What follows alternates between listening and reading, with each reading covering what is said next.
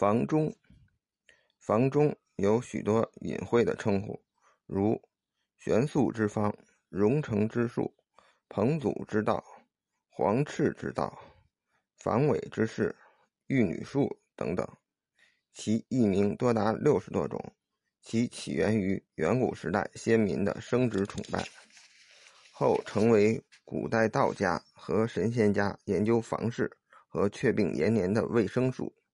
道教讲少私寡欲，但不主张禁欲，而是反对淫欲。《汉书·艺文志》曰：“房中者，性情之极，治道之际，乐而有节，则和平受考。